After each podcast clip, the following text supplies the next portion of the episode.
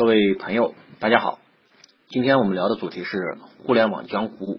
赢者通吃。圣经新约里面马太福音有一章节说，凡有的还要加倍给他，叫他多余；没有的，连他所有的也要夺过来。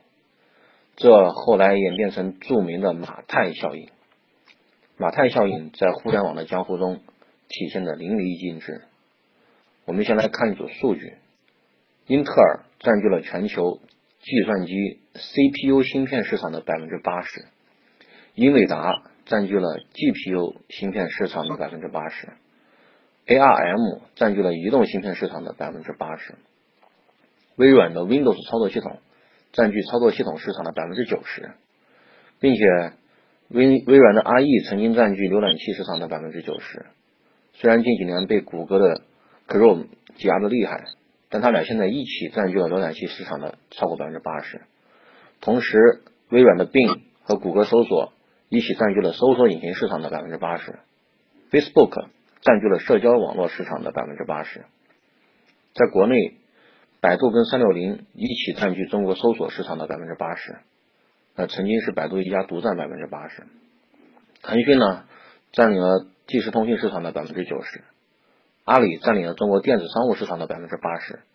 滴滴占据了中国出行市场的百分之九十，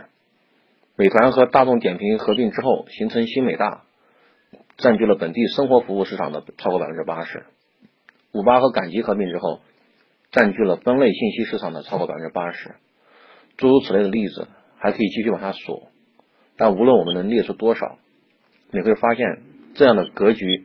几乎在互联网每一个领域。尘埃落定时都是类似的，因此我们得出结论，在一个互联网领域内，通常都是由一家公司占据着绝对的主导地位，最多呢再带个小弟一起，他们一起一一共占领了整个市场至少百分之八十以上的份额，然后最后剩下一点渣渣留给后面的选手，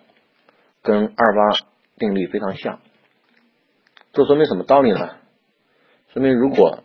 你选择了在互联网领域创业，要么成为第一，要么就挂。如果当老二，最好的结局就是要么就是生存在夹缝中，被最后面落得被并购的一个下场，这个已经是最好的结局了。所有不想成为互联网行业第一的公司，都是在耍流氓。好，今天跟大家聊的是互联网江湖，赢者通吃。喜欢就关注并转发吧，谢谢大家。